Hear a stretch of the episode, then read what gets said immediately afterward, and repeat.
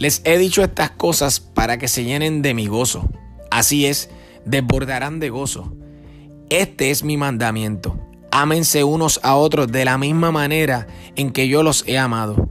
No hay un amor más grande que el dar la vida por sus amigos. Ustedes son mis amigos si hacen lo que yo les mando. Ya no los llamo esclavos porque el amo no confía sus asuntos a los esclavos. Ustedes ahora son mis amigos porque les he contado todo lo que el Padre me dijo. Ustedes no me eligieron a mí, yo los elegí a ustedes. Les encargué que vayan y produzcan frutos duraderos. Así el Padre les dará todo lo que pidan en mi nombre. Este es mi mandato. Ámense unos a otros. Si el mundo los odia, recuerden que a mí me odió primero. Juan 15, versículos 11 al 18. Cuando hablamos de mártires, podemos hablar de un sinnúmero de personas que han marcado la historia, entregando su vida o sufriendo por lo que creyeron, ya sea creencias religiosas, ideales políticos, entre otras. Pero sin duda, el personaje en la historia que jamás va a ser superado es Cristo, quien tuvo el valor de enfrentarse y confrontar a líderes políticos, religiosos y hasta la misma cultura en su época y aún con su palabra sigue transformando y confrontando muchos reinos y poderosos actualmente. Cuando hablamos de mártir, el significado viene de la palabra griega testigo. Tenemos cuatro significados importantes de mártir. Primero, quien escoge la muerte en vez de negar a Jesucristo o su obra. Segundo, alguien que da testimonio de la verdad que ha visto o conoce o escuchado como lo hace un testigo ante un tribunal de justicia. ¿Quién sacrifica algo de mucha importancia por el avance del reino de Dios?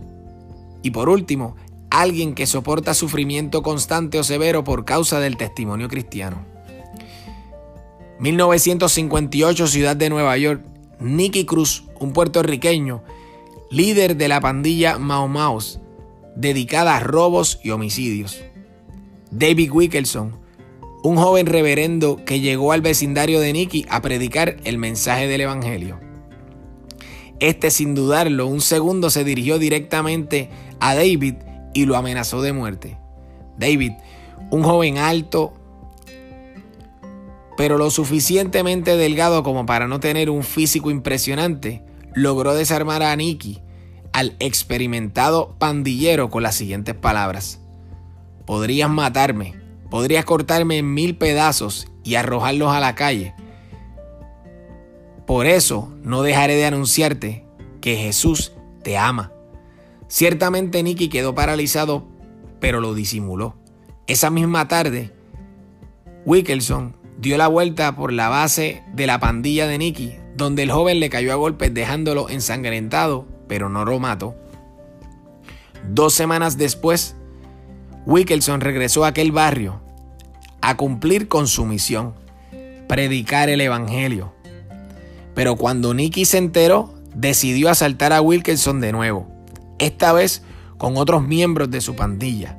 Nicky, cuando llegó a San Nicolás Boxing Arena, empezó a sentir algo extraño que nunca había sentido en su cuerpo. Sentía culpabilidad por los acontecimientos que había hecho y comenzó a orar, algo que nunca había experimentado. Wilkerson oró con Nicky y el joven le pidió a Dios que lo perdonara. También le pidió perdón al reverendo. David Wilkerson era una lumbrera de paz, llena de amor venciendo a las tinieblas en una cancha local. Un callejón oscuro de maldad y violencia donde nunca se había experimentado el amor de Dios y la hermosura del Evangelio. El siguiente día el joven se entregó a la policía con sus armas. Rápidamente comenzó a estudiar la Biblia y se matriculó en la escuela. Estudió varios temas incluyendo teología. Luego se convirtió en un predicador y volvió a su barrio de niñez, donde le predicó a todos los miembros de su pandilla para que aceptaran a Jesucristo como su Salvador. Hasta el nuevo líder Israel Narváez lo aceptó cuando Nicky los visitó. Más tarde, se preparó en un instituto bíblico donde conoció a su esposa Gloria. Se dedicó a ayudar a jóvenes, muchachas y todo tipo de niños con problemas de drogadicción. Nicky se ha convertido en uno de los escritores más populares con obras mundialmente reconocidas como Corre Nicky, corre. ¿Dónde estabas tú cuando yo estaba herido? El diablo no tiene madre. Un santo fuego, entre otros. Un hombre que Dios transformó gracias a la pasión, perseverancia y entrega de un mártir del Evangelio llamado David Wickelson. Hoy, más que una amenaza, vivimos la oportunidad de sufrir por el Evangelio, a un tamaño escala, porque nosotros no somos llevados al Coliseo romano, ni somos azotados, ni echados en las cárceles aún. Pero sí somos censurados en las redes sociales y en gran parte del Internet por decir la verdad del Evangelio.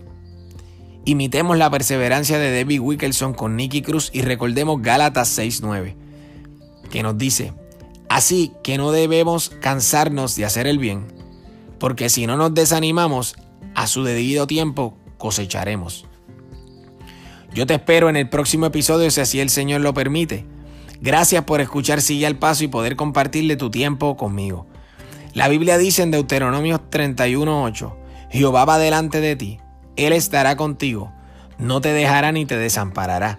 No temas ni te intimides. Siempre recuerda que el Dios Todopoderoso va contigo. Mantente firme, no te desesperes y sigue al paso.